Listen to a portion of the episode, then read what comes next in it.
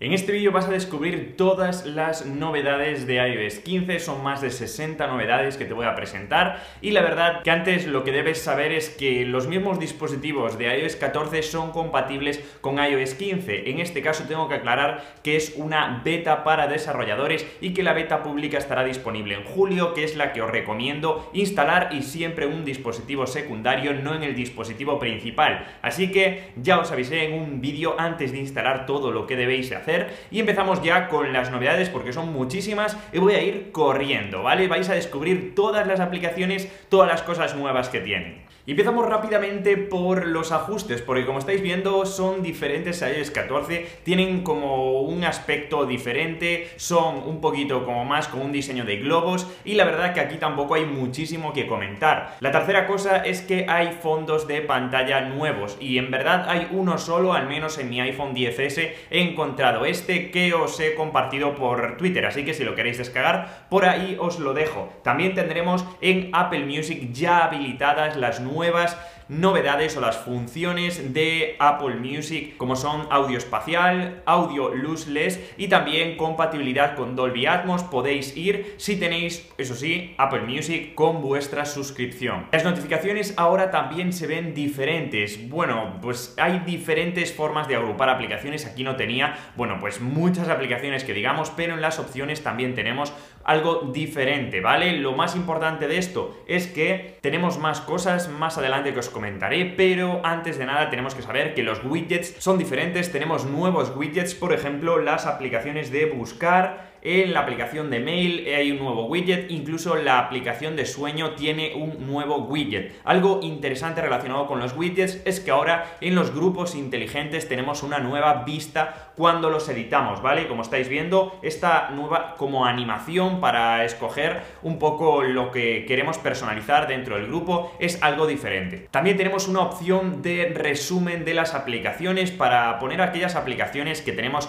más interés en que nos resuma a una hora en concreta y eh, bueno, pues ahí resumirá todas las que nosotros le digamos. Y eso sí, tenemos un nuevo modo concentración que sustituye al modo no molestar. Aquí podremos poner pues las diferentes opciones que nos da, si estamos en el trabajo, durmiendo, etcétera, etcétera, y podremos poner las aplicaciones que son más prioritarias o las personas que queremos que nos notifique aun cuando estemos en estos estados. Lógicamente podremos configurar este modo en los ajustes para establecer nuestras preferencias propias que dependerá de cada uno. Y si activamos este modo nos aparecerá en la pantalla de bloqueo y es algo diferente porque desde esta pantalla de bloqueo podremos, bueno, pues cambiar el modo en el que nosotros estamos de concentración y también si deslizamos hacia abajo accederemos al Spotlight. Esto es algo que no teníamos en la versión anterior y aquí podremos buscar directamente lo que sea dentro de nuestro iPhone. También tenemos nuevos Mimojis. Si antes teníamos, bueno, un montón de cosas para personalizarlos, ahora tenemos aún más.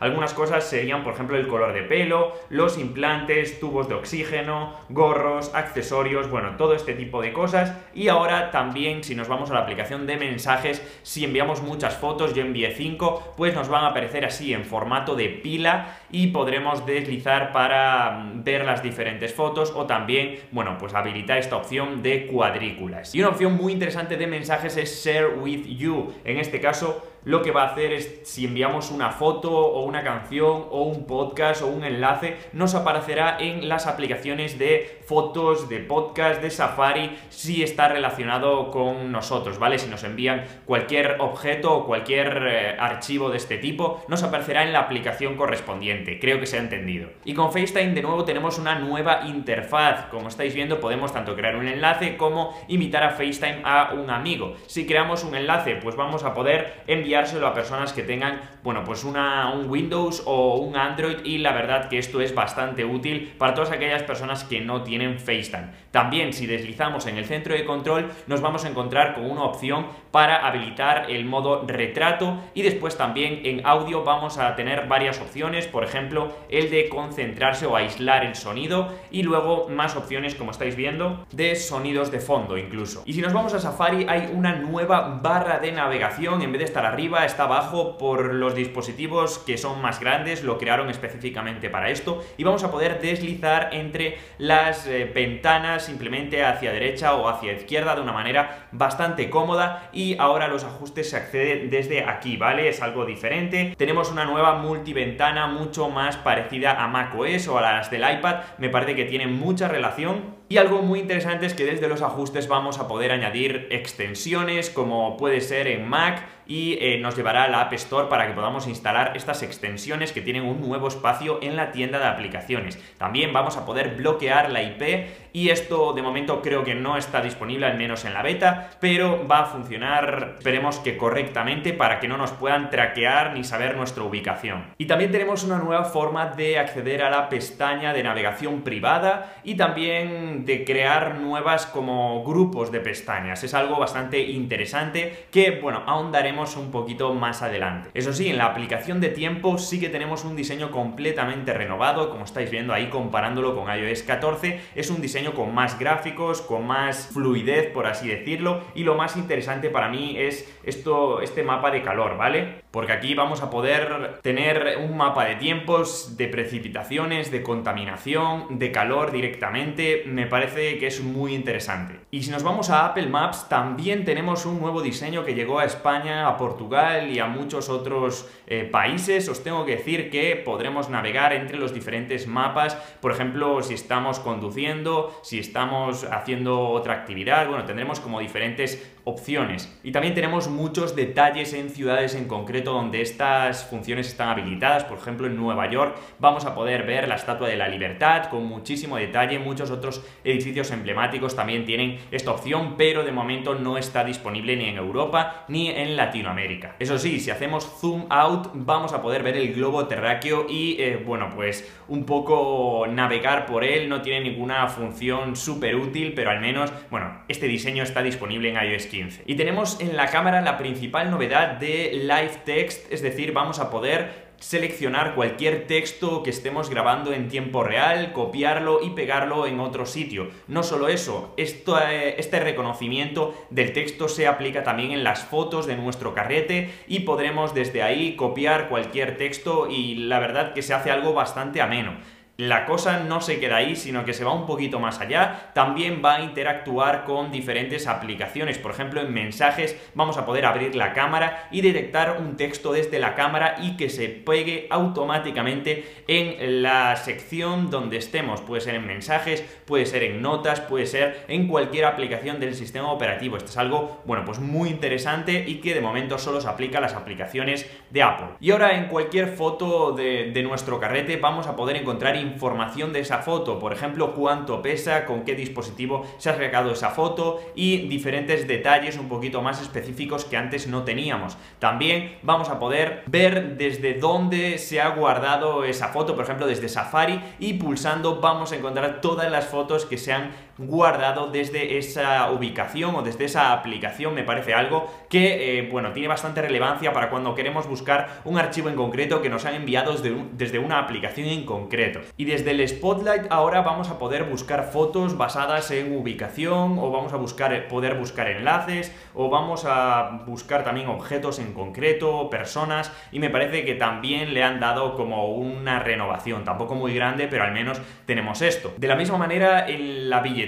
o en Wallet tenemos una nueva opción que nos dice los pases que están caducados, por decirlo así, ¿no? Por ejemplo, yo tenía muchos billetes de tren, muchos billetes de avión que están caducados y nos aparecen estas sección ahí guardados. También arriba a la derecha vamos a poder añadir nuevas opciones eh, que nos pone aquí, como por ejemplo transporte público, tarjetas, y me parece algo bastante interesante. Incluso hay en países que nos permitirá añadir la identificación, lo que en España llamamos DNI, o también vamos a poder añadir el carnet de conducir, algo que sería muy interesante para no llevar tarjetas siempre en la cartera, que es un lío y es algo un poquito más engorroso. Y Siri, lo he notado, es mucho más rápido porque toda la información que, que nos da, pues va a salir del propio dispositivo, no se va a enviar a la nube y esto se nota bastante abriendo fotos, poniendo una alarma, haciendo cualquier cosa, de verdad que lo he notado muchísimo más rápido. De la misma manera, algo que me ha llamado mucho la atención de Siri es que antes nos avisaba de los mensajes, podríamos activar esa opción, pero es que ahora nos avisa de cualquier notificación siempre que tengamos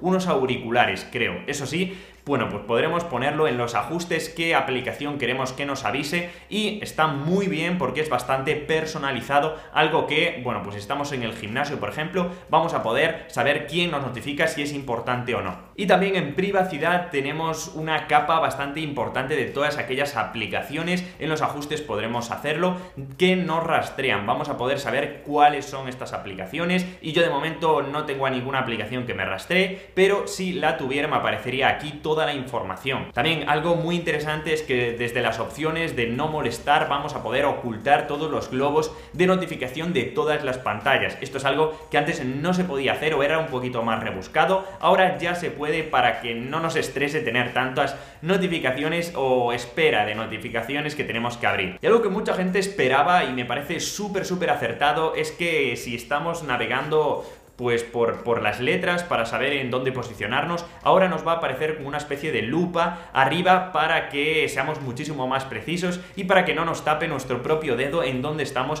pulsando. Así, algo, pequeño detalle es que en la, la, aplicación de notas, las tareas o la lista de tareas ahora tiene un icono diferente, pero esto no es tan relevante como por ejemplo que vamos a poder poner etiquetas en cualquier nota para así luego buscar las notas en la sección. Ya nos aparece como una sección, como se decía, para buscar las etiquetas y qué notas tienen esas etiquetas. Me parece esto muy interesante, igual que la capacidad de mencionar a personas si estamos compartiendo esa nota. Y en accesibilidad vamos a poder poner ajustes por cada aplicación. Imaginamos que queremos poner en la App Store las letras en negrita o las fuentes en negrita cambiar de color solo en esa aplicación porque no nos gusta o porque realmente lo necesitamos y tenemos una discapacidad, pues podremos hacerlo independientemente de cada aplicación. Me parece que esto es muy útil. Así como los sonidos de fondo. Vamos a poder poner sonido de fondo de lluvia, de océano, simplemente para relajarnos o para aquellas personas que tengan una discapacidad relacionada con esto que realmente, como no conozco, no me voy a meter en este jardín. Y iCloud tenemos la principal novedad de que tenemos una opción que se llama iCloud Plus, en donde tenemos muchas opciones relacionadas con la privacidad, esconder nuestro mail cuando estamos navegando en la web o otras opciones, bueno, pues que son un poquito más dirigidas a todas aquellas personas que quieran más privacidad y que también quieran compartir iCloud en familia. Tiene un precio de 0,99 euros, aunque no sé lo que cuesta en otros países. Creo que es más o menos lo mismo. Y así mucha gente antes no sabía que podía utilizar la lupa en iPhone porque no venía preinstalada, ahora ya viene instalada en todos los dispositivos que actualicen iOS 15 cuando antes pues no, ¿vale? Yo ni siquiera la tengo ahí en mi iPhone 12 Pro y esto es porque no venía instalada. En recordatorios tenemos nuevas formas de introducir etiquetas, la verdad que esto es algo interesante que no teníamos y también tenemos un buscador donde buscar los recordatorios que tengan estas etiquetas. Si nos vamos a otra aplicación, por ejemplo en la aplicación de traducir tenemos la opción de conversación en tiempo real y nos traduce todo aquello que vayamos diciendo. En otras aplicaciones como Notas o Safari también vamos a poder aplicar esta traducción y la verdad que lo hace bastante bien, es como si la aplicación de traducir funcione con todas las aplicaciones del sistema operativo. Si seguimos en la aplicación de traducir, hay una opción para hacer más grande la traducción, para enseñárselo a alguien, me parece esto bastante útil si vamos a otro país. Y si ya nos vamos a salud, tenemos una opción que se llama tendencias, donde nos mostrará todo aquello que estamos haciendo bien o que realmente estamos progresando. También tenemos la opción en salud de compartir nuestros datos con más gente y poder visualizar los datos de otras personas. Esto es muy interesante para personas mayores para poder realizar esto. Y si también ya nos vamos a otra aplicación como la de buscar, vamos a encontrar cosas muy interesantes como que hay dispositivos apagados o que se hayan borrado, vamos a poder seguir encontrándolos. Esto me parece increíble, no sé qué tecnología se utiliza, pero vamos a analizarlo más en profundidad en otros vídeos. Y para terminar vamos a poder establecer si un dispositivo lo olvidamos en casa o es salimos de casa sin él, nos va a avisar dentro de la propia aplicación. Así que chicos, hemos llegado al final de este vídeo, han sido más de 60 novedades y me parece que han sido suficientes, hemos abarcado muchísimo y dentro de poco os enseñaré aquellas cosas que están más ocultas dentro del sistema operativo. Así que chicos, espero os haya gustado, tengo un vídeo resumen de la WWDC por aquí y en redes sociales me podéis seguir porque hay un montón de detalles que bueno, no he podido decirlo, pero sigue trayendo este sistema operativo. Así que espero os haya gustado, muchísimas gracias por estar ahí chicos. ¡Chao!